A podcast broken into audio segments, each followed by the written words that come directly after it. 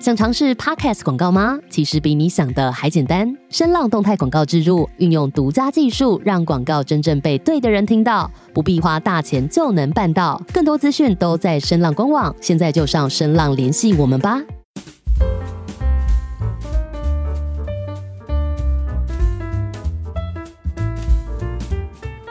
Hello，大家好，欢迎来到安妮星球，我是你们的宇宙仙姑安妮香菇姑，又到了我们什么都不奇怪的 Podcast 节目。那今天呢，我们请到了一位很特别的来宾，他是世纪大媒婆，我们的海伦老师。海伦老师，就是可以稍微请你介绍一下自己嘛？毕竟你出过这么多本书，而且之前你在网红圈有一本《如何撒娇》，引起了重大就是粉丝们的讨论的这程度。对，想要请问一下，就是你在就是一路看到这些爱情的风风雨雨啊，然后看到婚姻啊，然后说话艺术啊，当初怎么会想要往顾问这个方向前进，或当初怎么对于爱情啊、婚姻这一题是有这么多兴趣，然后成为顾问这样子？其实我个人呢，嗯觉得如果我讲出来我真正的自我介绍，一般人嗯应该是蛮突兀的，而且也不会觉得好像很合适啊。没关系如果我真的自己讲，我就是个家庭主妇。我的 我的人生目标就是谈恋爱，所以呢，哦我就是每天专心跟我先生谈恋爱。刚刚我才跟他讲说，嗯哎，我要有一个访谈，我先生马上问我说，他是不是要问说你爱不爱你丈夫？跟你丈夫好不好？嗯结婚了这么多年，就是还是可以一直维持在一个谈恋爱的状态嘛？因为我的目标就是这样啊，我嗯就是、我就是这辈子就是来谈恋爱的、啊，所以我的想法就是很简单。那为什么会成为顾问？就是因为我先生是顾问啊，哦我们就是一起开顾问公司，那我就是嫁鸡随鸡的那个感觉跟他在一起，所以我就变这样子。嗯，那所以先生的顾问也是跟感情相关的吗？没有，对这个问的好。我先生呢，我们是经营管理顾问公司。对其实我现在开的公司也是经营管理顾问公司。那么我每一次呢，这跟这个客户呢，这个不管怎么样啊，这赚完钱做好事，嗯，最后最后都会回到感情问题。所以我觉得这个是一个理由。嗯另外一个理由就是我个人的兴趣，就好像说我喜欢帮人家嗯做媒之类的，对不对对？那喜欢帮人家做媒，然后喜欢谈感情，那就哎，嗯那后来我就想说，我就问我先生，哎，我专做这一块，你觉得怎么样？但是我先生就跟我讲，嗯你不要不务正业哦，这样。所以正业还是经营管理顾问公司，哦但是从那边帮人家做媒，那些其实那些没有钱的，所以也不能够为什么不务正业？哦因为它并不是固定收入或者是你在赚钱的事情嘛，嗯就是好像哎。不能讲娱乐，可是呢，嗯不能是为了赚钱，不能是为了赚钱。对，因为都没钱呢、嗯，那就没有要求这个东西。那想要请问一下海伦老师，就是在你的人生经过，经经过单身啊、爱情啊、婚姻跟婚姻中，像在单身里面，我们在现在的常态最常看到的是很多女性找不到适合的对象。你觉得？你觉得大家怎么了？哎，这个也是很糟糕。我的回嗯答是人皆可夫，所以又更糟糕。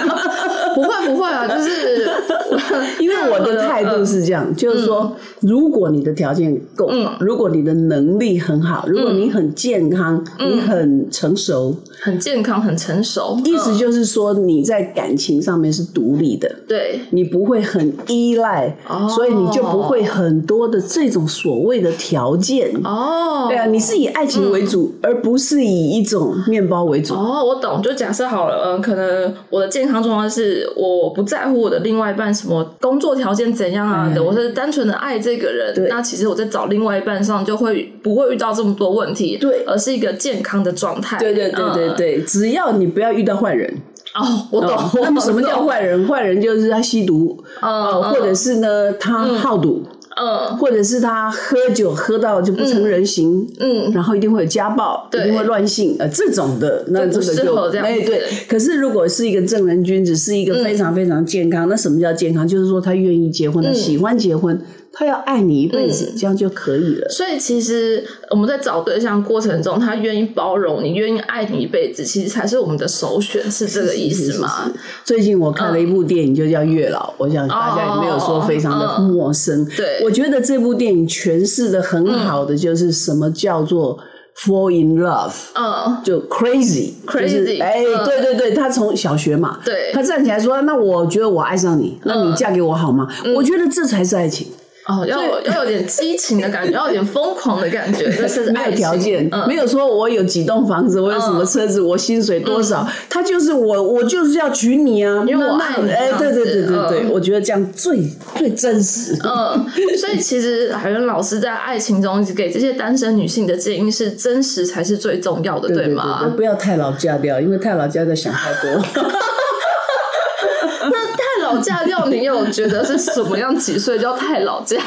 我是觉得你应该很年轻的时候就很疯狂谈恋爱，所以这个、嗯我我的思想跟理论都跟这个社会上面可能很不是很，就是很蛮不会冲突的。不会我都是说哎，嗯十七岁你就应该好好谈恋爱，你知道吗？那你差不多高中、初中的时候就应该要多嗯尝试哎，对对对，要练习，要学，因为这个爱是一种能力。对，他要学，对不对？对那你从来都没有学过，你三十岁就好像老老黑要被跳芭蕾舞那种感觉，就是不合适，你知道吗？那没办法动啊，因为你就不是那么的那个状态。因为你没有经过练习，所以不知道怎么去爱一个人，或者还有一个，嗯，你没有，嗯，你没有疯狂过，所以我跟你讲说，哦像月老电影那种对我来说非常真实，我看了眼泪就掉下来。哦就是 如果你三十岁没有嫁掉的时候，那你那我就娶你，是不是？对不对？但是人家没有在讲一些条件嘛。对就。是我就是爱你，你就是爱我，我觉得应该要这样，这么简单。所以，其实，在爱情的世界里面，多一点的真实，多一点疯狂，其实能够创造出找到我们真正适合人的关键点，是这样子吗？不是说找到适合，我觉得适合这个东西呢，你不是买鞋，懂吗对？那就穿到合适为止。我觉得是你创造，因为你要爱他。我够爱他，这样对，你看，你看，就说，哎，那你就你嫁给我，那他怎么会想说适合不适合？嗯，我就爱你啊，哦，对不对？那你就要嫁给那个人的时候，你就想说，那我就要嫁给你，嗯，那我们就全力以赴嘛，是不是？那有什么好很？那那吵架就吵架，也没有什么关系。可是我们俩就是要在一起。那我就是要爱你，然后我就是奋斗啊，我不会就是这样就要你养我啊，那我也不会就是每天都臭到永远不洗澡啊，是不是？那就大家就一起生活，哎，这就是乐趣啊，对不对？这就是爱情啊，就疯狂啊。我我曾经在台南遇过一个很特别的艺术家，然后那艺术家跟我说，就是在年轻的时候，大家都说大家应该要这样，然后后来回过头到了五十多岁，发现大家其实还是蛮疯狂的，就是在婚姻中继续的爱，然后有离婚的，有再婚的，然后有就是有各种情况。他就说到头来看到，其实大家也一直都是很疯狂的活着。对，他说这好像才是真实的人生。嗯，因为那应该要嗯一直保持这种疯狂，不要什么很失望啦，什么很挫折啦，什么再也不要啦，什么大家都完完蛋啦，什么男人都坏东西啦。我觉得这种这种想法就很负面。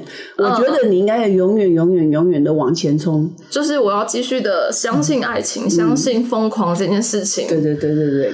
那想要问一下海源老师，在在情感这件事情上，或者在人生中，你有遇过比较低潮的状态吗？呃，我觉得低潮是一种过程，而那个低潮呢，就有一点像我常常在讲输跟赢是同一件事。。对，所以没有这种好像很随小，然后很糟糕的那种那种，好像你应该觉得你很低潮。我觉得并不能讲说都是高潮，可是我觉得那个过程都是一部分，就是喜怒哀乐、生老病死，嗯，都是人生，而不可以说哦我只要喜乐，然后我就讨厌悲哀。我觉得这样子很败犬，非常不太对。我会想分享一下，因为其实我另外一个职业是艺术家，其实我很享受那个悲伤到来的时候，因为那是我创作的泉源。呃，对啊，对啊，对啊对，就是好像说我们听悲歌很好听啊，那你为什么一定要讲说你不能悲？那那这这这没有意思了嘛？所以我们也要疯狂的去享受悲伤，这是人生的一个部分，算是这个结论，算是这样子吗？呃，不能够是黑或白，可是嗯。我觉得你应该不管在怎么样的状况之下，嗯，你都愿意经历。我觉得这个经历是一个很伟大的事情，就是说我走过。嗯。譬如说你作画，或者是说你雕刻，一定会有比较困难跟不舒服的地方。嗯。譬如说比较难修改的地哎，对，或者是你要磨一个很奇怪的角度，嗯。或者是你要画一个很不容易表现的东西。呃，可是那个过程就是艺术啊，嗯。就是美在那边呢、是一部分，不能全部是那个，嗯。也不能全部是那个。但是那个转折，嗯，那那个地方你要特别用心，譬如说唱歌特别难唱的地方，你要特别练嘛，对不对？嗯，那你在弹钢琴的时候，你特别困难的地方，左手就多练一百次嘛，啊，应该是这样去配合。而不是说就是这样或那样，嗯，所以我觉得用艺术来比喻是非常非常好的，就是它那个转折本身就是一种挑战嘛。所以其实恋爱也是一种艺术，对。就是海伦老师认为恋爱中这个艺术最困难的点在哪边呢？就是持续生命的疯狂。冲啊背水一战，爱到底。哎，这个是重点。所以，通常有客户找上海伦老师询问一些情感上的问题的时候，海伦老师会比较站在什么样的角度建议他呢？其实我也是，假设我在那个占卜师的角度，嗯，跟跳回假设我不是一个占卜师，我都会希望他们能够享受爱情的过程，而不要执着于在到底好不好，要不要，因为每个过程会创造出最后他真的走向的人生方。向，所以也想请问一下海伦老师，在个过程中，你会怎么建议他们？这个爱到底，你会怎么让他们去爱到底呢？或许我不会，就是说，虽然我很在意爱情这一块，但是我的人生是全面性的。嗯，毕竟我还是一个顾问，嗯，所以我也会觉得说，你应该要赚钱，你应该有目标，嗯，你应该养小孩。那我提倡结婚，我也提倡生小孩。嗯，那么整个的全面性，就是说，人生不是只有这个或那个。嗯，我认为是一个全面性。所以，如果不管这个人有什么困难或什么痛苦，或者是我要建议他什么，我都会建议你提升你的能力哦，呀，然后追求你的梦想。我对这个非常非常重要。所以我的这个几主要的基本思想四个字而已：进步成长。进步成长。对，因为如果你不进步成长，其实你的爱情也会有瓶颈，也会有尽头，也会没有美丽的时候。就跟艺术一样，你每天都弹一样的钢琴，每天都说一样的话，其实对你来说是一种枯。竭的状态，对不对？所以，像在海伦老师在脸书上有分享过，爱情是两个人的共同成长。所以，当我个人成长的时候，有有我的另外一半会成长，或者我的未来的另外一半会是在我成长过后遇到的那样子的人，算是这样子的感觉吗？不管你遇不遇到，不管在一起是怎样的状况，你负责百分之两百，你就是自己不断的进步成长。嗯，因为当你自己不断进步成长的时候，你对他的要求跟那些苛求。会自然的消失掉，嗯，然后你自己能力一直增长的时候，嗯，你的快乐度就会一直在，嗯，所以没有人保证你快乐，但是你可以保证你永远恋快乐，对你自己的能力非常重要，而且你要一直突破，嗯，就是说你要自己很漂亮，而不是每天想他来赞美你很漂亮，嗯，你很漂亮比他来赞美还要重要，哦，哎，所以你要一直漂亮下去，哦，我觉得这个东西对我来说我也非常的挑战，我也是要一直漂亮。所以，女人在一个婚姻当中要能够继续快乐，要继续恋爱，其实自己要漂亮，自己的心态要也要漂亮，是一件很重要的事情。非常重要，就是你一定要很可爱。然后你一定要非常高的情绪度，因为你情绪度很高，你可以降下来变很悲。可是如果你很悲，你很难变很高。哦，所以你要能够很高，因为很高要低下来是很容易的。你会唱高音要低下来是很舒服的。对。可是如果你的高音是一个瓶颈，那你就你就是中音加了，你就唱不了高音啊。嗯。所以要把自己提升到越高越好，永远无止境的高。嗯。然后你随时可以下来玩各种游戏。嗯。所以这样是自由的。所以像一个女生，假设我现在也在婚姻中，我可以把自己打扮的很漂亮，然后去上班，然后下班之后可能一样可以煮饭，或者有自己的休闲娱乐，去见朋友，然后跟我老公可能就是周末出去玩啊什么之类的。这是一种经营就是婚姻的方式。首先是让自己先漂亮，先让自己很可爱，这是一个重点嘛？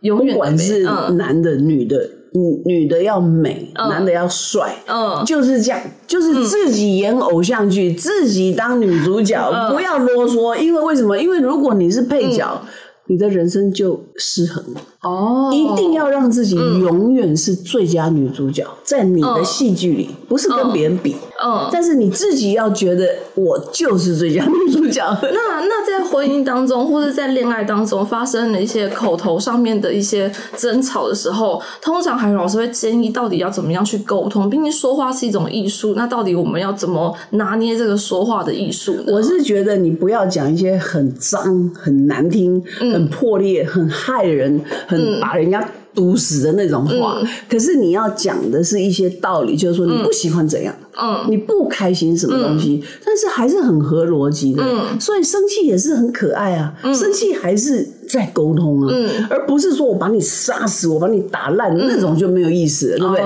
所以你要很有理智的在那边，就是说我不喜欢你怎样，那为什么是这样？你要讲道理啊。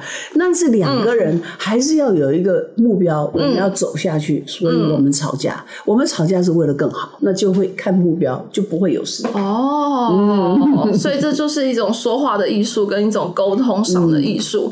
那我有一个自己的小问题，想问一下海伦老师。海源老师就是前几年其实在网红界很疯狂的那一本《如何撒娇》，呃，到底要怎么撒娇？这对我来说也是一件难事。因为虽然我可能外在看起来是一个可爱的人，但是其实我内在还蛮刚强、刚烈。刚烈也很可爱，可爱不是一种柔弱，或者是一种好像你好像有特别的一种味道，不是？对，可爱是每一个人有他的可爱的地方，他的特别之处。对对对对对，那那个可爱的一开始就是其实是一种自然，是一种美，是一种舒适，哦，就是有点像婴儿，有没有？你看，像今天我跟小孩子去走路啊，那带着他，每个都很可爱啊，因为他每个都走他的样子啊。嗯，然后有的就是比较头发比较短啊，有的头发比较长啊，然后有的喜欢这样走，有的喜欢那样走，嗯，都可爱。所以不是一个。四四方方的一个规矩，所以撒娇也不是一个四四方方的规矩。那到底要怎么撒娇？不是说要怎么撒娇，是你有你的 style。我有我 style，哎，对，就好像说你怎么画你的眉毛，你怎么样弄你的粉底，每个人都啊。嗯，可是各有各的可爱啊。嗯，就好像说，哎，日本的那种小唇，那看起来有日本的味道。那你看韩国的，韩国的那种整个人像我，我觉得他们那种那种不是细皮嫩肉，他们是整个都像好像。可是娃娃，那个他也有他的可爱啊，对不对？就有点像说歌仔戏有歌仔戏的美，京剧有京剧的好，这样子嘛，对不对？那你可爱你你的方式啊，就是说，哎，譬如说他们京剧在演，那有人演猴子啊什么，那他有他的可爱方法，对不对？那歌仔戏有那种哈贝哈贝那种啊布袋戏的，那个有他的可爱啊，所以你找寻你的可爱的方式，就是我撒娇的方式，哎，你的声音，嗯，你的鼻音或者是你的。表情，或者是你的体态。哦，所以一个人一个样，所以我们不要被困在了，就是可能戏剧所张演的撒娇啊等等其他的，而是找寻到自己的特别之处，那才是我真正撒娇的武器。对对，而且是哪一个人会假设说以爱情来讲，嗯，他觉得你可爱或者是心动的地方，一定跟别的男人不一样啊。对，那你自己的丈夫喜欢你这个样子，不代表说其他人都会觉得这样很好。哎，可是你就有你自己的文化啊，我觉得这样比较有趣。这样比较有趣，是这样才有意思嘛？要不然我们又不是要去跳高跳远，每个都一样。那那还有一些问题想问一下海老师，像海老师写这么多本书，这些写书的想法，就是因为需要很多全员在创作，自己也是一个创作者。就是要有如何有这么多的灵感能够创作呢？呃，我是觉得说，不是说因为有一个灵感你去 depend，就是说你依赖那个东西，而是你人生有很多个角度。对，譬如说，如果你是一个化妆师，对不对？那你今天要教彩妆，你有彩妆的东西可以讲嘛？那你可以光讲眉毛嘛？那你可以讲整体性嘛？对不对？哈，譬如说我最近有一本书，我就是哎，跟大家就是大概就是下个月或这个月，我就会开一个这个书。的会啊，嗯，那那个书啊，有每个书都有读书会，嗯，那那个读书会就是讲这个书，OK。那么这本书叫做《爱你一千个日子》，爱你一千个日子，对，那等你一千个日子了，嗯，那等你一千个日子呢，其实也是就是爱你一千个日子，但是那个意思呢，听起来是好像很浪漫哦，好像非常的爱情，其实不是，嗯，我是在写我跟我员工之间的感情，哦，所以那个东西就是另外一个东西。那等讲什么呢？就是讲说。老板跟员工之间的关心跟等待，嗯，你怎么样组成你自己的一个团体？因为我们都有团队嘛。其实这样蛮浪漫的，用一个老板的角度，然后等员工可以有一千个日子，这是一个很浪漫的切进去的角度。哎，如果我有老板，然后他愿意跟我讲这样的话，我好像蛮开心。是啊，所以我就觉得说，不是很狭隘的，只有两人世界的恋爱。我觉得世界的每一个角度都是恋爱。哎，对对对对，所以跟员工之间也是一种恋爱关系。对，但是如果你讲恋爱呢，在在有有些人就会想歪掉，所以我们要讲的是，就是说人际关系里面，对不对？我们都有爱。哦，那想要问一下，因为其实我也曾我我不是一个很会跟老板相处的人，我现在是自己在做自己在自己的工作。对，那怎么样在跟员工之间会有想出这个等你一千个日子这本书的那个点在哪边呢？我觉得是因为是这样，就是说我一直很喜欢团体生活，嗯，我喜欢有一个团体，嗯，但是我很不喜欢团体里面大家的互相伤害啊，或者是说有很多的。勾心斗角啊，或者是菜鸟啊、老鸟啊，大家就要害来害去啊。那你公司不是要一直扩展嘛？对，那你永远会面临这样的问题。嗯，所以我怎么样去处理这样子的问题？就是我觉得。大家要有一个大家庭的概念，就是说我们是来相爱的，我们是一起来打拼的。所以海伦老师公司是一个有爱的公司。对对对对对，就是我们大家在一起，我们的员工大家都不会走掉，是蛮开心的，蛮开心的。这这是一个很开心的一件事情，很开心。那员工会来跟你 complain 他们的感情问题吗？会，不但会这样子，因为我的员工大部分是我做媒的，所以呢，大家的关系很好。然后他们的小孩子都叫我黑。的奶奶，所以呢，我们关系是非常亲密的。那么另外呢，就是我的员工跟我在一起呢，是都都很长了。我公司二十年，我的员工很多是二十年的，所以就是大家关系是非常非常好的。我我很好奇，因为像做美在我们的这个嗯，可能现在八零哎八零九零二就二零的这新的年代里面，其实好像大家比较少是相亲。那做美的条件，通常你会怎么样促使这两个人？你觉得？他们是适合你，都是看怎样的情况呢？我是用传统的话叫做做美，但是我是现代方式。对，但是我也不是像人家什么电脑啦、什么选啦这样子，没有，我是要大家有共同的目标，譬如说。我提倡进步成长，嗯，那大家有来进步成长的这一些人，嗯，我才会帮他做美。我不会说说你好像是在买菜，然后你进来超市，然后就说我要买葱，然后我要买油条啊，我要买这个这个这个豆腐，不是这个样子的，因为不是选货色那种感觉，而是一个。找到一起同样方向的人作伴。那我也还有一个问题啊，就像嗯，我可能看到我父母那一辈在对于婚姻的想法，跟带着我们这一辈对婚姻的想法，海云老师有觉得就是这边的差异性很大吗？像在我父母那辈对婚姻，可能都会有种坚持感啊，或是隐忍啊等等之类的。在我们这一辈，其实对对于婚姻，其实离婚率好像偏还蛮高的这种感觉。海云老师有有没有什么样的想法，或是在这其中？有发现什么样这年代之间的不一样的感觉吗？我是觉得年代的不一样，就是好像车子在换。这就是一样，就是说以前没电脑嘛，对不对？那现在有电脑嘛，那当然不一样啊。所以时代在变，可是人的感情跟他要的那个东西没有变，嗯，一样是大家喜欢被爱，一样喜欢对，有这个温馨的感觉，所以是一样的。但是这一代之所以培养成一样，那就是父母造就的。因为拜犬是父母养出来的，掌上明珠是爸爸腾出来的。想想要了解一下，因为我也好像是拜犬的这一代，虽然我已经结婚了，对，但是我还蛮想要知道，就是我们这些对，确实我跟我姐姐，我们也都蛮属于掌上明珠系列的，所以这样子就非常难对待。对这个男生来说，就是你们的丈夫，就有一点困难。但是相对之下，这些男生也是败犬，为什么？因为他们都是比较妈宝，他们都是比较被服侍。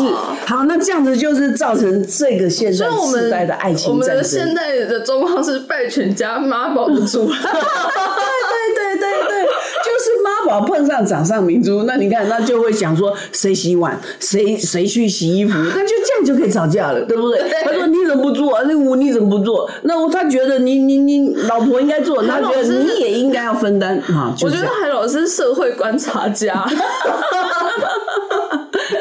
这这个我也有写了一个败选站起来，所以也是一样有这样子的问题。败选要怎么站起来？我们要你要独立，你要独立，你要感情独立，否则的话互相依赖、依赖、依赖、依赖。我告诉你，他们现在生了小孩，两个人躺在那边，小孩哭了，没有一个人爬起来，然后就说应该你起来。他说就轮到你了，然后说那你怎么不起来？他说我已经起来两次了，要不然他就说啊，我昨天都是我起来，这样子小孩还一直哭，他们两个还在一直吵。状况是我们家偏女主外，然后男主内。嗯，因为我喜欢工作，对我很喜欢赚钱，是对，所以我也觉得这个部分就交给我，然后家里的那块交由另外一半来打理，这样子。这叫奶爸，呃，现在很流行这样。呃那我也碰过很多奶爸，他很爱换尿布，他换的很好，他奶泡的特别好，他也很有耐心，也很会照顾小孩，所以没什么不好啊，我觉得也很好啊。那那在情况下，妈宝要怎么站起来？对，妈宝要站起来有点困难，他的妈妈放不放人？这个就是那个笑话，就是说，老婆会煮饭，妈妈还煮饭，哎，他还吃两顿。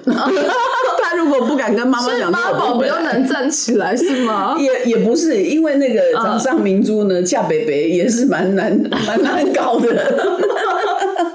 现代都是这样，因为大家都疼疼这个小孩，对因为这是一个的，嗯很糟糕。那有的妈妈还很生气，那你结婚了我怎么办？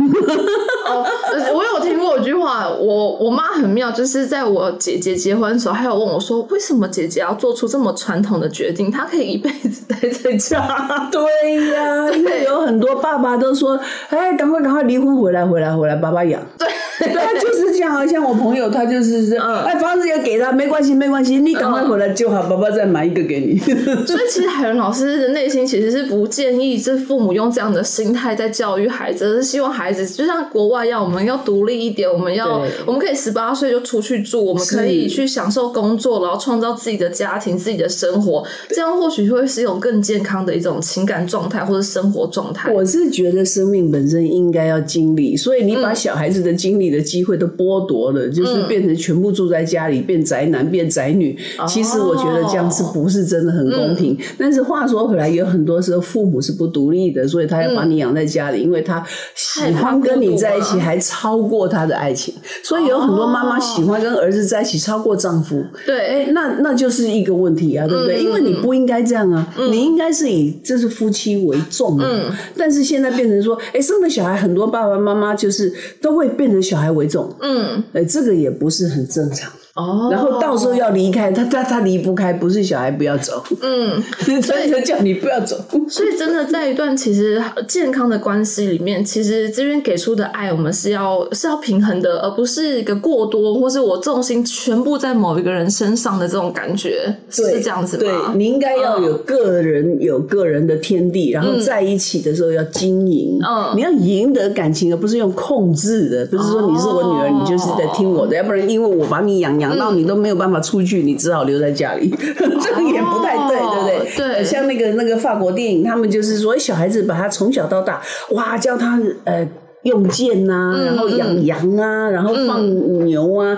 那可是二十岁的时候，他爸爸就说：“这把剑我为你铸的，那这个妈妈给你一袋金子，啊，你可以离开家里了。”哦，对，到巴黎去闯啊！我们这个乡下地方，那你应该长大，你应该自己的生活，嗯然后应该说 say goodbye 了，不是一直要就留留留留着在留着不准嫁。然后你现在要嫁，就跟你讲今年不合适，明年明年就跟你讲说 你刚好二十九，再来你就是跟你讲说这个呃这个这个这个还没有车还没有房不可以去。其实这些都是父母的借口。不想要让儿女离开的借口，这样子，对对，嗯。要是跟你讲说你还不会，然后你还不行，要不然就是你不要结婚，要不然就是结了婚你不要生，啊，生的太辛苦，要么就是怕你太苦，要么就是怕你就是离所以开。其实我们做子女的也要有更多的独立思想，去能够抗衡父母这种过于的控制或者过于的担心的这部分，我们才能够真正的迎来一段健康的关系，或是健康的独立成长的自己，算是这样子吗？从小你要有责任感，